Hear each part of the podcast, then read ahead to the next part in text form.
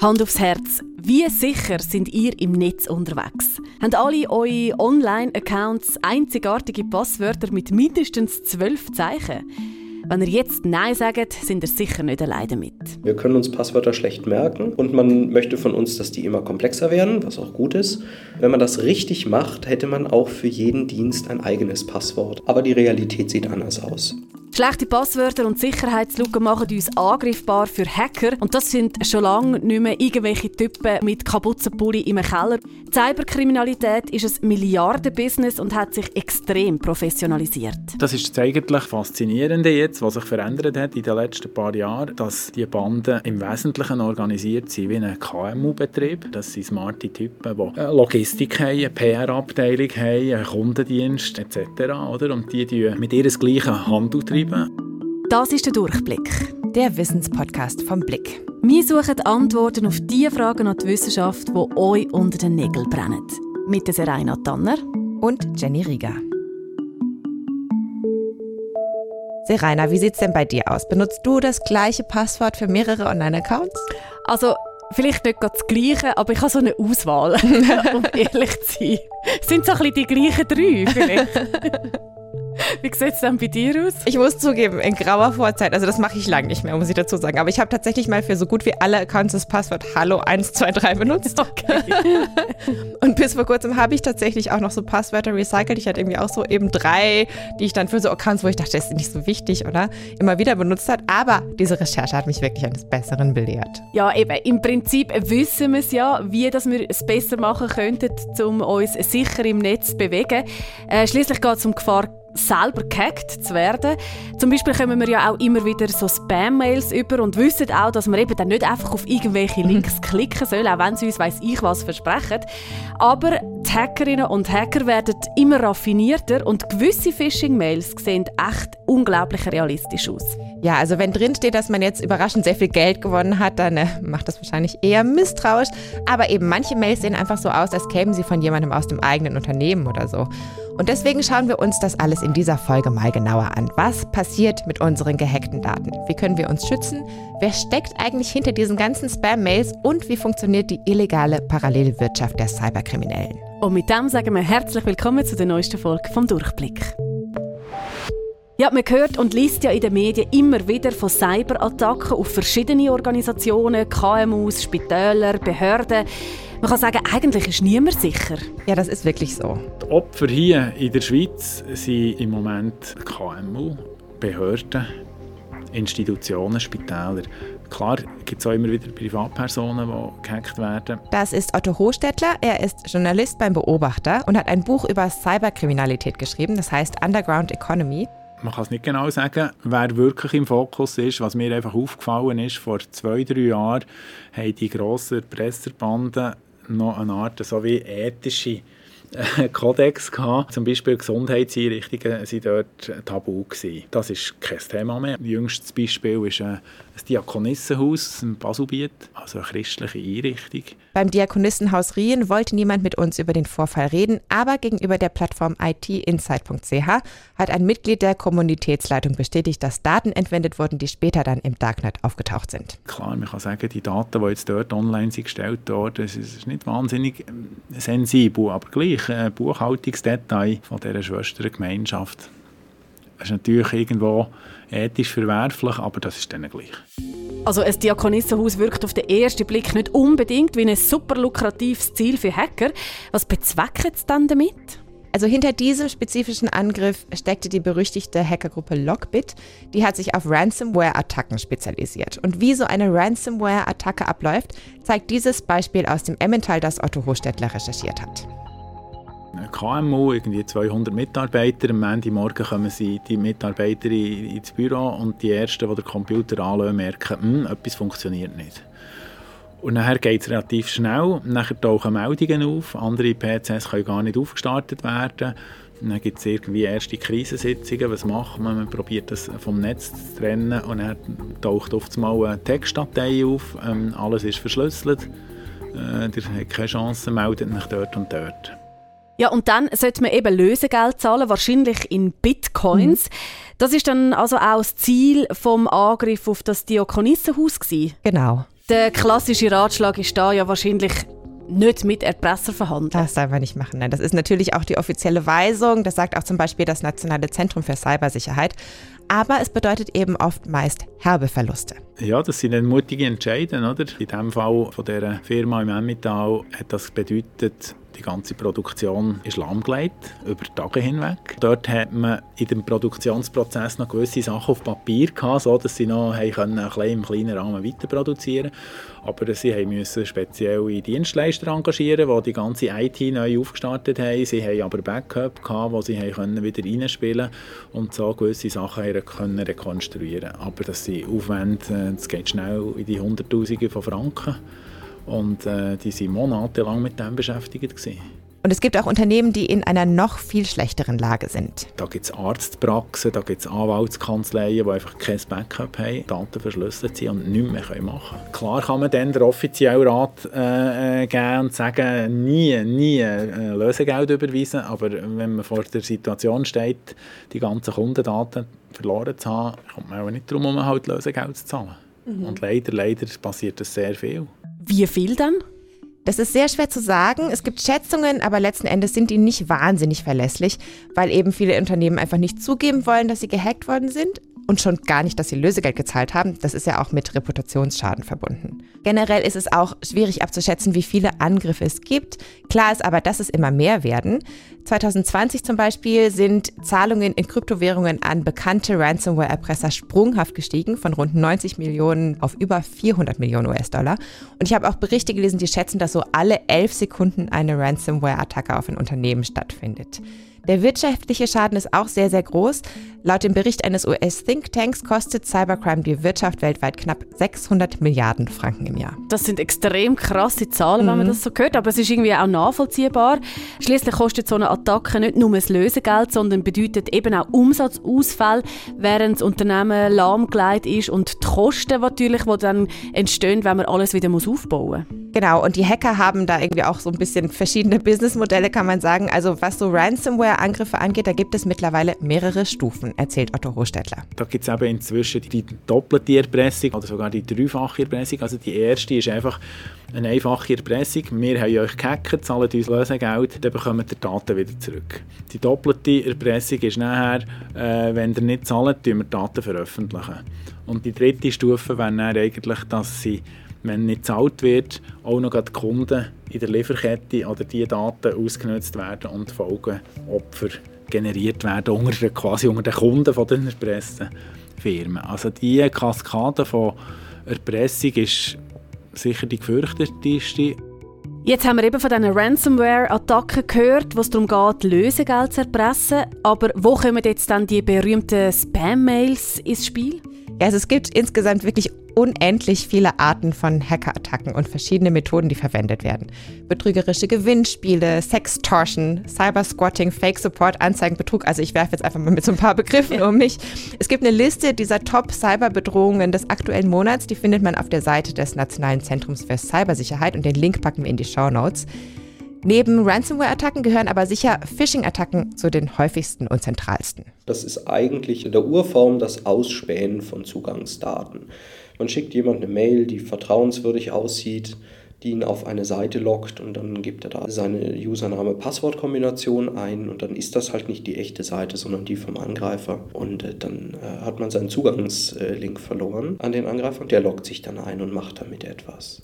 Das ist Peter Heinrich, der leitet die Fachstelle für Prozessmanagement und Informationssicherheit am Institut für Wirtschaftsinformatik der ZHW.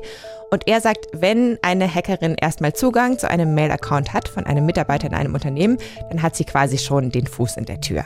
Und hat dann vielleicht die Möglichkeit, von dort aus mit diesen Daten schon mal die erste vertrauenswürdige Mail an andere zu schicken. Und dann eskaliert das Ganze. Und das ist so die große Gefahr. Darum ist der Schutz auch so schwierig und danach ähm, wird man versuchen, sich dort hochzuarbeiten und immer mehr Rechte und Befugnisse zu bekommen, bis man irgendwann das Unternehmen dann angreifen kann, final und Schaden herbeiführen kann. Ja, und das kann dann zum Beispiel so aussehen, dass ein Hacker an den Mail-Account vom CEO kommt und von dort aus eine Mail schreibt, dass eine dringende Zahlung ausgelöst werden soll. Und die geht dann direkt aufs Konto der Kriminellen. Genau, das braucht dann aber schon ein bisschen Vorbereitung auf Seiten der Hacker. Viele Attacken sind viel ungerichteter und Ziel sind einfach Unternehmen, die Sicherheitslücken in ihrem System haben.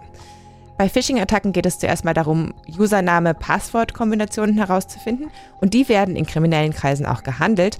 Otto Hochstädtler schreibt darüber auch in seinem Buch. Es gibt einfach Banden oder Gruppierungen, die sich nur spezialisieren auf Phishing-Attacken. Es gibt Banden, die sich nur spezialisieren, E-Mail-Listen zu erstellen, kombiniert mit Namen.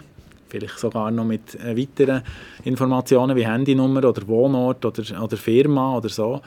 Also die veredeln quasi äh, schon frühere gehackte Daten oder Material. Und das bieten sie wiederum anbieten. Also jemand, der erfolgreiche Phishing-Kampagne durchgeführt hat, hat eben vielleicht einen Zugang von einer Firma können kreieren oder erbieten und das bietet er dann wieder an. Diese Listen werden dann im Darknet zum Kauf angeboten und das kostet nicht mehr besonders viel Geld. Das führt nicht dazu, dass es in diesen verborgenen Foren nachher so Angebote gibt, wie äh, aktuell ich verkaufe hier drei Firmenzugänge für äh, KMU von 500 Mitarbeitern im deutschsprachigen Raum. Wer ist interessiert? Meist bietend, ähnlich wie Ricardo, Startangebot 1500 Euro. Die, die Angebote sind recht günstig. Also für 500'000 1500 Euro kann man einen Zugang von, von einem KMU kaufen. Vielleicht für 2000, 2500 von einem Spital. Es gibt also wirklich einen Markt für die E-Mail-Liste. Ja, und laut Otto Hochstädtler hat sich Cyberkriminalität in den letzten Jahren wirklich professionalisiert. Also klar, Kriminalität gab es immer schon und logischerweise hat sich die irgendwie auch ein bisschen in den digitalen Raum verschoben. Als die E-Mails aufgekommen sind, haben wir ja alle ziemlich schnell so Betrugs-E-Mails von angeblich nigerianischen Prinzen bekommen. Was ja, genau. hat mit dem auf sich? Ja, das ist so der absolute Klassiker, oder? Diese Scam-Mails, die gibt es schon seit den 1990ern. Und manche dieser Mails zeugen von ziemlich viel Kreativität. Ich bin so bei der Recherche über so einen Mailtext gestolpert, laut ein nigerianischer Astronaut nach einer geheimen Mission seit 14 Jahren im All feststeckt und mhm. jetzt jemanden braucht, der seine 15 Millionen Dollar von seinem Konto birgt. Und das ist ja, sehr plausibel, ja.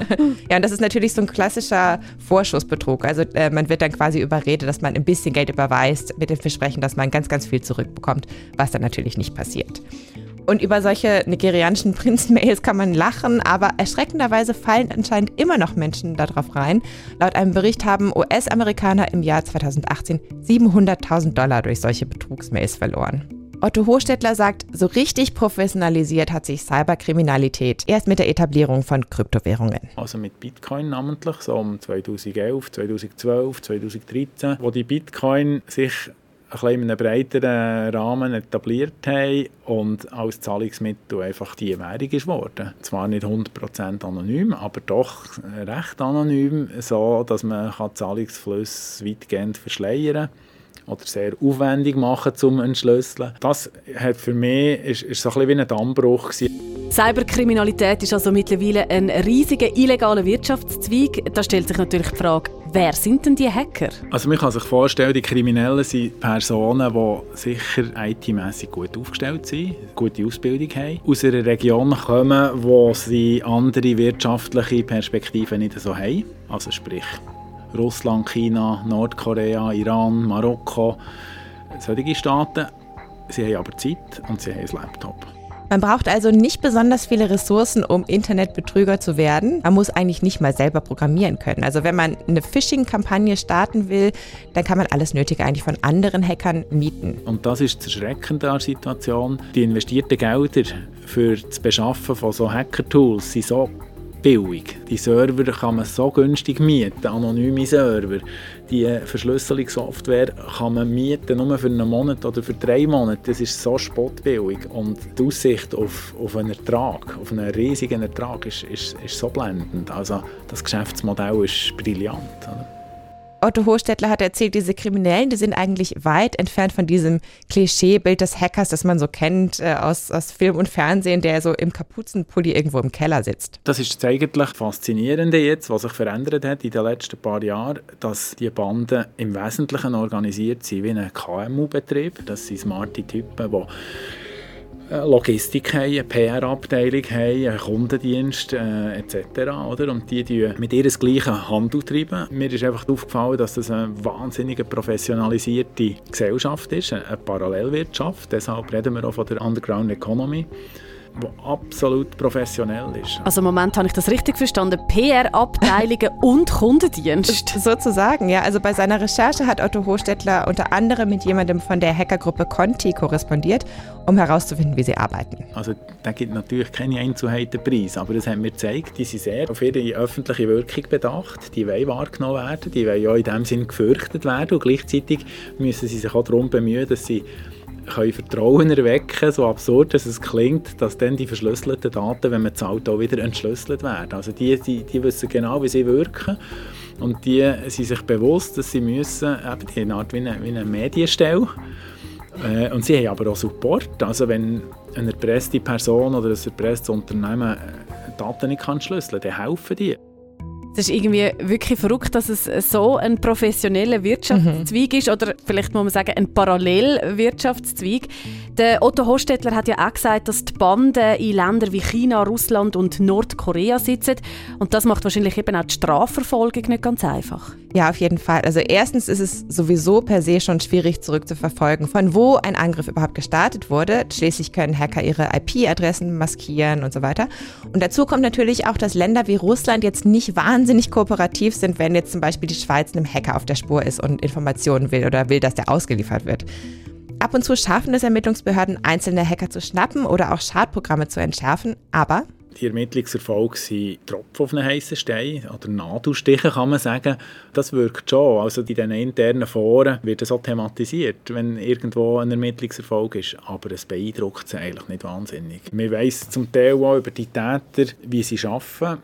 Man hat die zum Teil identifizieren als Personen und zuordnen. Also der nordkoreanischen Einheit zum Beispiel oder der chinesischen Einheit, das ist eine Militäreinheit, die für viele Angriffe zuständig sind. Das macht dann nicht so viel aus, wenn sie halt die Person identifiziert und die werden abgezogen und treten nicht mehr in Erscheinung. Das klingt definitiv ziemlich aussichtslos, aber man muss ja schon sagen, die Ermittlungsbehörden die rüsten auf. Das Bewusstsein für so Cyberbedrohungen hat definitiv zugenommen, auch bei Privatpersonen. Auf jeden Fall, ja. Also seit dem 1. Juli 2020 gibt es eben zum Beispiel dieses schon erwähnte Nationale Zentrum für Cybersicherheit, das so eine Anlaufstelle für alle Cyberfragen sein soll. Und da kann man auch Vorfälle melden, wenn man gehackt wurde. Aktuell gibt es aber keine Meldepflicht für Cyberangriffe. Es gab aber dieses Jahr eine Vernehmlassung dazu, eine einzuführen, was wahrscheinlich auch recht sinnvoll wäre. Und dieses Nationale Zentrum für Cybersicherheit, das arbeitet unter anderem mit Bug Bounty Switzerland zusammen. Und ich habe mit Sandro Nafzger gesprochen, der ist CEO und einer der Gründer von Bug Bounty Switzerland. Beim Bug Bounty Programm geht es darum, dass ethische Hacker IT-Systeme testen und versuchen, Sicherheitslücken zu finden. Für die sogenannten Bugs erhalten sie eine Belohnung, also ein Bounty. Man kann das, sich das vorstellen wie eine Kopfgeldjagd im Internet. Für die ethischen Hacker ist das wie ein Wettbewerb und für die betroffenen Organisationen ganz ein wichtiges Instrument, um ihre Informationssicherheit zu verbessern und den Umgang mit Cyberattacken zu trainieren. Also bugbounty.ch, das ist eine Kollaborationsplattform, die Unternehmen und ethische Hacker zusammenbringen soll. Also Sandro Navska beschreibt das wie so ein bisschen eine Art Airbnb für Cybersecurity. Und wer sind denn die ethischen Hacker? Ganz unterschiedlich. Manche machen das professionell, andere eher als Hobby und da ist so vom Gymnasiasten bis zur Kryptographie-Professorin alles dabei. So einen typischen ethischen Hacker gibt es nicht. Sie haben eigentlich alle gemeinsam, dass sie etwas Gutes machen wollen, dass sie wirklich hoch spezialisiert sind in einem Bereich und ihre Fähigkeit halt auf eine konstruktive Art einbringen Zum einen um Geld zu verdienen, aber auf der anderen Seite auch um äh, ja, die Welt ein bisschen zu verbessern. Und was sind denn das für Sicherheitslücken, die die ethischen Hacker dann aufspüren? Also was man wirklich sagen kann, ist, dass ganz viele Probleme verursacht werden durch absolute Basics. Systeme, die nicht aktuell sind, Passwörter, die nicht sicher sind, etc. Also es gibt ganz viele Fehler, die passieren aufgrund von, von Basics, die nicht stimmen. Und dann gibt es halt wirklich komplexe Schwachstellen, die sich halt dadurch ergeben, dass äh, durch die zunehmende Digitalisierung, durch die ganze Schnelllebigkeit alles immer wie komplexer wird, alles wie verknüpfter wird und so eigentlich die Angriffsoberfläche von Tag zu Tag zunimmt. Was wir ja bis jetzt über die kriminellen Hacker erfahren haben, ist, dass sie sehr raffiniert unterwegs sind und sehr professionell vorgehen. Kann dann so ein Bug Bounty Programm da wirklich helfen? Ja, also das Problem ist, dass man nie zweifelsfrei beweisen kann, dass ein System wirklich 100% sicher ist. Nur das Gegenteil. Und deswegen gibt es ja auch diese Bug Bounty Programme. Also es ist sicherlich besser zu checken, was für Sicherheitslücken man findet, als einfach darauf zu vertrauen, dass es keine gibt. Und Sandro Nafzger meint, dass langsam auch so ein bisschen ein Umdenken stattfindet und Unternehmen sich zunehmend bewusst sind, dass eigentlich jedes System irgendwie angreifbar ist.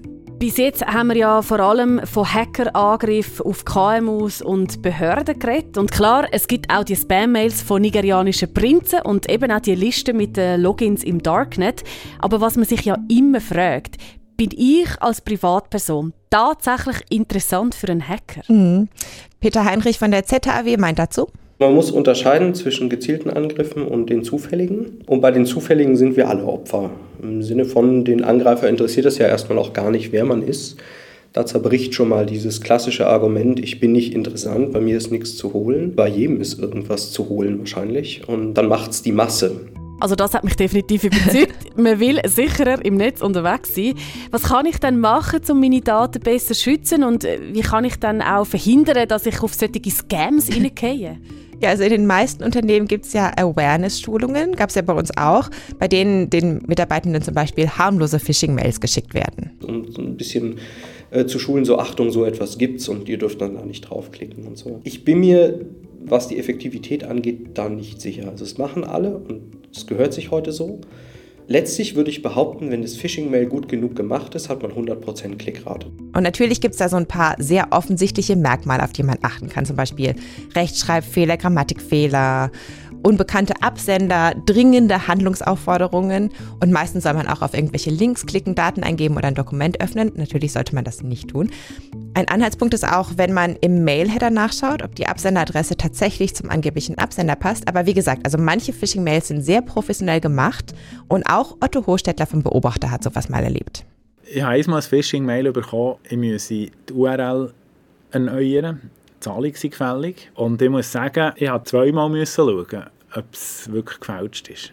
Die URL hat gestimmt, also sie haben meine URL, die ich abonniert habe. Und äh, der, der Hoster war der richtige Name. Gewesen. Und das Einzige, was nicht gestimmt hat, ist aus der Kreditkarte zahlen. Und ich wusste, die Rechnung zahle ich immer mit E-Banking und nicht mit über Kreditkarte. Und dort bin ich drüber gestolpert. Also auch Cybercrime-Experten können auf Phishing reingehen. Fast ein bisschen beruhigend.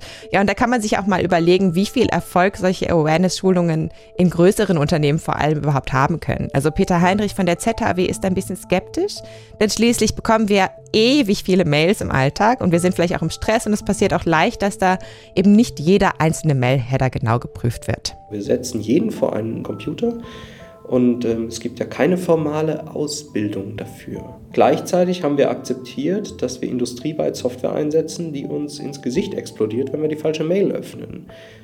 Auch das ist Standard geworden. Also man lebt irgendwie mit der Gefahr. Was aber natürlich auch nicht heißt, dass man gar nichts machen kann. Also Tipp Nummer eins ist sicherlich Updates machen, denn veraltete Versionen von Programmen können Sicherheitslücken haben und die sind dann auch im Netz und eigentlich so für alle zugänglich und bekannt. Außerdem sollte man sich überlegen, wo im Netz man eigentlich überall seine Daten hinterlassen hat. Also ich weiß nicht, weißt du zum Beispiel, wo du überall noch Accounts hast und was die Passwörter dazu sind? Ich will mal behaupten, nicht. Oder? Also ich glaube, äh, die meisten wissen das wahrscheinlich gar nicht, wo dass man sich dann überall noch angemeldet hat, oder? Eben, ja, das, das sammelt sich ja irgendwie einfach so an. Und ich habe jetzt irgendwie auch mal so ein bisschen geschaut, nur in meinem, in meinem Browser-Passwortmanager quasi, was für Accounts da alles noch drin gespeichert sind. Und ein paar davon sind Jahre alt und ich kann mich gar nicht mehr daran erinnern, dass und warum ich die überhaupt angelegt habe. Man kann auf der Webseite haveibeenpwned.com seine E-Mail-Adresse eingeben und da kann man schauen, ob diese Mail-Adresse mal in Datenleaks aufgetaucht ist. Und das ist, glaube ich, eine ganz gute Idee. Und wenn das so ist, dass die E-Mail-Adresse mal in Leaks aufgetaucht ist, dann sollte man sofort auf jeden Fall die Passwörter der entsprechenden Accounts ändern. Passwörter sind ein gutes Stichwort. Nicht das Passwort Hallo 123 brauchen, das ist sicher schon mal klar. Mhm. Passwörter müssen lang genug sein und sollten eben auch vielleicht eine Kombination von Gross- und Kleinbuchstaben sein, Sonderzeichen, Zahlen drin haben. Das ist so das, was man kennt. Gibt es sonst noch Tipps? Ja, also die schlechte Nachricht ist leider, Passwörter sind per se eigentlich keine gute Lösung. Wir können uns Passwörter schlecht merken und man möchte von uns, dass die immer komplexer werden, was auch gut ist. Und äh, wenn man das richtig macht, hätte man auch für jeden Dienst ein eigenes Passwort. Also die Wiederverwendung von Passwörtern ist eigentlich ein großes No-Go. Das äh, sollten wir alle nicht tun aber die Realität sieht anders aus. Und wie sieht es dann mit diesen Passwortmanager aus, wo einem automatisch zufällige Passwörter generieren? Das hat auch Vorteile und Nachteile. Es ist massiv sicherer, das muss man schon nochmal ganz klar sagen. Für jeden Dienst ein eigenes zufälliges Passwort zu verwenden, was man nicht mehr sichtbar eintippt, das ist ein Riesengewinn, oder ganz klar aber es löst nicht die grundsätzlichen Probleme, die wir mit Passwörtern haben, in keiner Weise. Ein Problem mit Passwörtern ist, dass von außen sichtbar ist, wenn man sie eingibt. Insofern ist so ein Passwortmanager schon ein Gewinn. Aber die Passwörter sind dann eben auch alle auf einem Endgerät gespeichert. Wenn dieses Endgerät dann mal Schadsoftware bekommt, sind auch alle Passwörter öffentlich.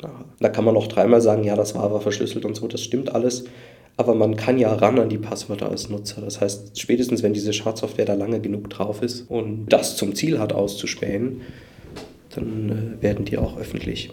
Bei neueren Laptops und Telefonen kann man sich ja mit Fingerabdruck oder mit einer Gesichtserkennung anmelden.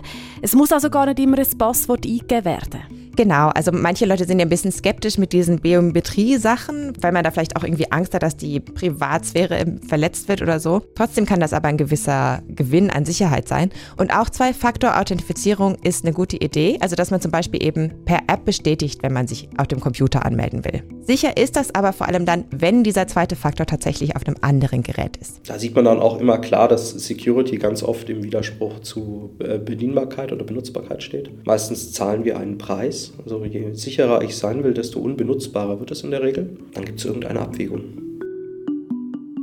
Ganz sicher können wir also nicht sein, wir können aber die Risiken minimieren. Genau, und auch gegen die Folgen eines Cyberangriffs kann man sich zu einem gewissen Grad schützen, nämlich mit regelmäßigen Backups. Und die wichtige Regel ist eigentlich, dass ein Backup nur dann eins ist, wenn es nicht mehr am Netz hängt. Viele brauchen ja Cloud-Dienste zum Daten zu sichern, aber die sind jetzt wahrscheinlich auch nicht sicher vor Hackerangriff. Schließlich hängen die ja irgendwo im Netz, oder? Genau, also besser ist, das auf eine externe Festplatte zu packen. Gleichzeitig ist es auch nicht sehr praktikabel, ganz darauf zu verzichten. Und wie Peter Heinrich schon gesagt hat, es ist immer irgendwie eine Abwägung. Er hat da so eine ganz eigene Lösung gefunden. Also auch ich verschließe mich nicht der Zeit und sage, ich mache keine Cloud-Dienste oder ich nutze das alles nicht und ich lade meine Fotos nirgendwo hoch. Aber ich bin mir eigentlich dessen immer bewusst, was ich da tue und gehe eigentlich mit der Vorstellung daran, dass diese Daten irgendwann öffentlich werden. Einfach weil ich nicht glaube, dass es auch nur eine Firma da draußen gäbe, die niemals Fehler machen wird. Wir sind alles Menschen, wir machen Fehler und damit gibt es immer eine Wahrscheinlichkeit, dass letztlich auch das alles mal öffentlich wird. Es ist eine Risikoabwägung, die man für sich trifft und vielleicht auch ein ganz gesunder Umgang, sich zu überlegen, ja, was lade ich denn da eigentlich hoch? Sind das Dinge, zu denen ich auch stehen kann, wenn die öffentlich werden? Und äh, ich denke, ich verhalte mich so. Also so als Gesellschaft wäre es auch in Zukunft wahrscheinlich gut, wenn wir einfach mehr über Cybersicherheit reden würden und auch zugeben, vielleicht wenn es einen Angriff gegeben hat, dann können wir wenigstens von den Fehlern von anderen lernen. Also wenn wir es jetzt zum Schluss nochmal zusammenfassen, immer die neueste Version von Softwares brauchen, Backups machen, wenn möglich Zwei-Faktor-Authentifizierung brauchen und sich bewusst sein, welche privaten Daten und Informationen wir so im Netz verbreitet. Ja, das war's für heute mit dem Durchblick und ich glaube, ich gehe jetzt mal ein paar Backups machen. Gute Idee. Die Links zu allen Quellen und nützlichen Seiten, wie zum Beispiel haveibeenpwned.com, findet ihr in den Show Notes. Wir danken an dieser Stelle vielmals fürs Zuhören und hoffen auch, dass ihr in den nächsten Wochen wieder mit dabei seid. In der nächsten Folge schauen wir ein Thema an, das fast alle Frauen irgendwann betrifft, aber die wenigsten wirklich Bescheid wissen. Es geht um die Menopause. Tschüss für heute, sagen Jenny und Serena.